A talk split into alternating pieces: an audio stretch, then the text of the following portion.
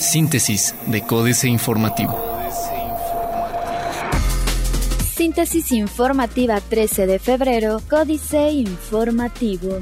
Códice Informativo tendrá 14 de febrero menor impacto por caer en miércoles, estima Canaco. De acuerdo con información de la Cámara Nacional de Comercio, Servicios y Turismo Canaco, el 14 de febrero impactará en menor medida por ser miércoles. Sin embargo, la derrama económica podría crecer hasta un 7% más en relación con el año pasado y oscilar entre los 463 millones de pesos. Según los datos proporcionados por la Cámara, los sectores con mayores beneficios serán los moteles y hoteles, dulces y chocolates, restaurantes, cafeterías, bebidas, licores y rubro de esparcimiento como cine, teatros o centros de espectáculos, así como perfumes y joyerías. PAN sesionará este miércoles para definir a sus primeros candidatos locales. El próximo 14 de febrero, la Comisión Permanente del Partido Acción Nacional en el Estado sesionará a fin de definir a las primeras propuestas de candidatos a algún cargo de elección local, anunció Roberto Sosa Pichardo, secretario de Desarrollo Social de Corregidora e integrante de la comisión. En entrevista, comentó que posteriormente las propuestas serán enviadas al Comité Ejecutivo Nacional, donde deberán determinarse todas las candidaturas a más tardar el 20 de febrero. PAN de Querétaro cierra inscripciones a precandidaturas con 400 registros para todos los cargos. Luego de que este domingo 11 de febrero se cerraran las inscripciones para las precandidaturas del Partido Acción Nacional, la Comisión Auxiliar Electoral del Instituto Político señaló que hubo un registro de aproximadamente 400 aspirantes a cargos como diputados locales y federales, senadores, presidentes municipales y regidores. De acuerdo con el presidente de dicha comisión, Sigifredo Soltero Alvidres, será necesario revisar los expedientes para posteriormente enviar los que proceden a la Ciudad de México. Impulsa Enfermería de la UAC campaña para mejorar la calidad de vida del adulto mayor. Cuidando Corazones es una campaña que tiene como objetivo mejorar la calidad de vida del adulto mayor a través de una atención integral en la que se incluyen aspectos como la valoración médica, rehabilitación física, asesoría nutricional y psicológica. Surgida en la Facultad de Enfermería de la Universidad Autónoma de Querétaro, esta iniciativa se desarrollará los sábados 3, 10 y 17 de marzo del año en curso a fin de garantizar el bienestar de los adultos mayores y de sus cuidadores. AM. Aplazarán implementación de taxímetros. La Comisión de Movilidad del Congreso local analiza aplazar la fecha límite para que los taxistas cuenten con taxímetro debido a que no se tienen suficientes aparatos en el mercado, dio a conocer el diputado Antonio Zapata Guerrero.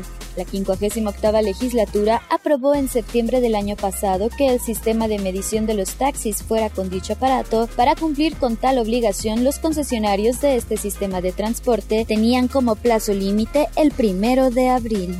Carlos Abacuc Ruiz es el nuevo presidente de Canaco. En dos semanas, Corregidora contará con 200 nuevas cámaras de videovigilancia. En el estado, tres veces menos masa forestal de la recomendada. Diario de Querétaro. Regarán campo con apoyos por 638 millones de pesos.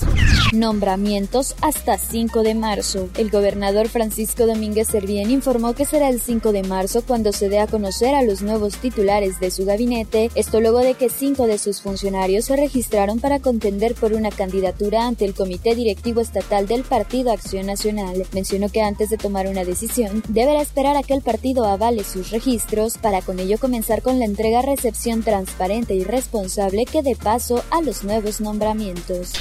Josué David Guerrero, interino en Corregidora. En sesión de Cabildo, Josué David Guerrero Trápala tomó protesta como presidente municipal interino de Corregidora luego de la solicitud de licencia definitiva al cargo de Mauricio Curí González. Guerrero Trápala, quien se desempeñaba como secretario privado, primeramente tomó protesta como regidor al suplir a Luis Alberto Vega y quien pidió licencia para ocupar la titularidad de Desarrollo Sustentable y posteriormente, con 11 votos a favor y una en contra, asumir la alcaldía de dicho municipio.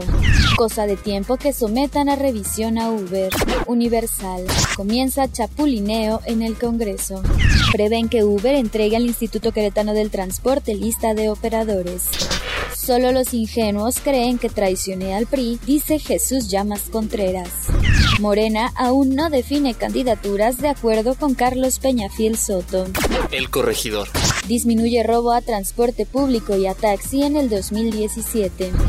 Supervisan establecimientos por 14 de febrero aseguran droga y detienen a presuntos narcomenudistas en Querétaro. La Fiscalía General del Estado asestó un golpe al narcomenudeo al asegurar una importante cantidad de droga en cuatro inmuebles situados en la zona norte del municipio de Querétaro, donde fueron detenidas siete personas. En un comunicado, la dependencia precisó que en la acción fueron asegurados 96 kilogramos de marihuana, 140 gramos de cocaína, 48 gramos de metanfetamina y 8 gramos de hachís.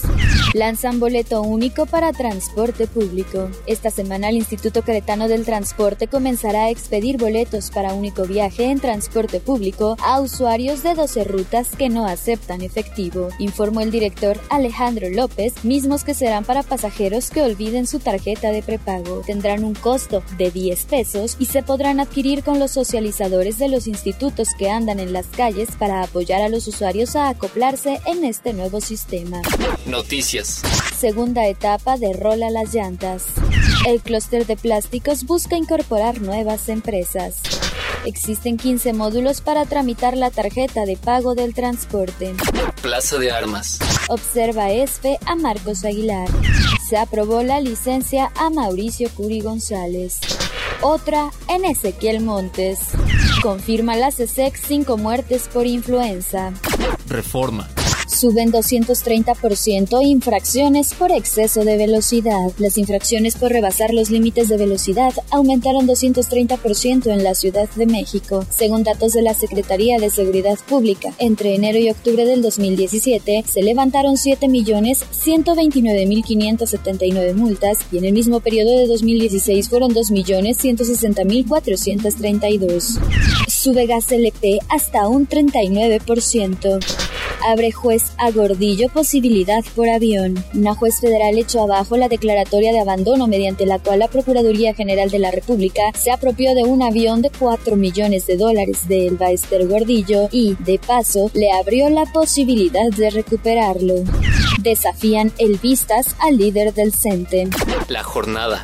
Comicios, Tratado de Libre Comercio de América del Norte y reforma fiscal en Estados Unidos, riesgos en 2018, de acuerdo con Hacienda. El titular de la Secretaría de Hacienda y Crédito Público, José Antonio González Anaya, identificó ayer tres riesgos para la economía mexicana en 2018, el proceso electoral de este año, la incertidumbre en torno a las renegociaciones y los resultados del Tratado de Libre Comercio de América del Norte y la reforma fiscal en Estados Unidos. Persisten las malas condiciones laborales en gasolineras. Reformas estructurales no lograron crecimiento de más de 5% de acuerdo con la CONCAMIN. Crece plusvalía en vivienda de 16 estados por buena economía. El buen desempeño económico de 16 entidades de norte, bajío y sureste ha contribuido al incremento en la plusvalía de la vivienda, aseguró Fernando Balbuena Campuzano, especialista de BBVA Bancomer. Detalló que el crecimiento es de 5.7%, lo que coincide con el aumento del Producto Interno Bruto local, lo cual se atribuye a la llegada de más inversión extranjera directa a los sectores automotriz, manufacturero y turístico. Excelsior. México desperdició un billón en 14 años, reservas petroleras de 2000 a 2013. La economía crece gracias a reformas, gobierno eliminó obstáculos. México destaca por su bajo desempleo. México cerró 2017 con la cuarta tasa más baja de desempleo entre las 34 naciones que integran la Organización para la Cooperación y el Desarrollo Económicos, OCDE, la cual bajó a 3.4 desde el 3.9% de 2016. Indicadores del también conocido como Club de Países Ricos revelan que las naciones con tasa más baja que México en materia de desocupación están Japón e Islandia con 2.8% y República Checa con 2 2.9%. Proyecto de presupuesto de Trump apuesta por la modernización. Internacional. Aumento de suministros globales de petróleo podría sobrepasar la demanda en 2018. Wall Street rompe racha negativa y cierra con ganancias. Chile registra alza de un 12% en las inversiones mineras en ejecución. Estados Unidos acusa a cinco funcionarios venezolanos en caso de sobornos en la estatal venezolana PDVSA. Otros medios. Facilitan la digitalización. Lenovo presenta su portafolio. Facebook perderá usuarios jóvenes. Prefieren Snapchat e Instagram. las razones por las que Facebook es cada vez menos popular entre los jóvenes. ¿Cómo usar los populares animojis sin tener un iPhone X? Financieras.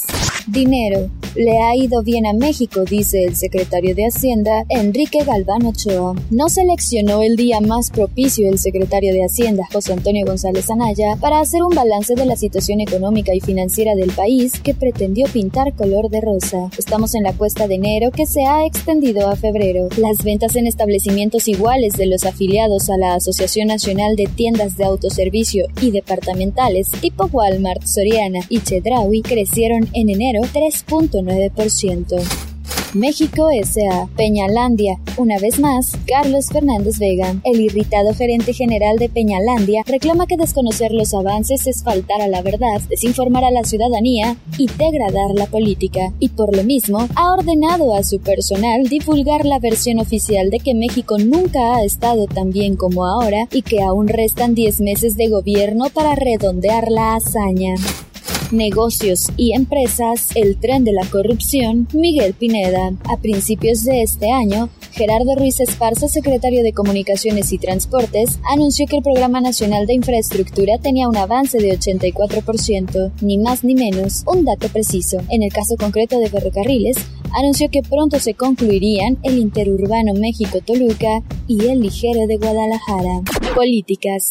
Desde aptitud a la Trump, Benmark Jorge Meléndez Ruiz. Así presumió el doctor Ronnie Jackson hace unos días los resultados de los exámenes médicos a los que se sometió Donald Trump. En la parte física, descubrimos que Mr. Orange es un gordito saludable, ¿de veras? Pero quizá lo más interesante es la prueba de aptitud mental que le aplicaron al genio estable. Sacó 100. Pequeña heroína, jaque mate, Sergio Sarmiento. Era una niña ciega de 13 años. Safia Bibi, hija de una familia campesina en pobreza extrema, en un país, Pakistán, con leyes tomadas de la tradición islámica. Fue violada por el hijo del patrón y por el patrón mismo y quedó embarazada. El niño murió poco después de nacer. El padre de Safia denunció la violación. Registro inconstitucional Diego Valadez. En 2014, la Constitución incluyó la posibilidad de candidaturas independientes a los cargos de elección popular. La solución semántica fue equivocada porque en lugar de diferenciar entre candidatos con o sin partido, la norma suprema optó por significarlos con un adjetivo muy prestigiado, máxime en un momento de tan elevado rechazo a los partidos. Síntesis de Códice Informativo.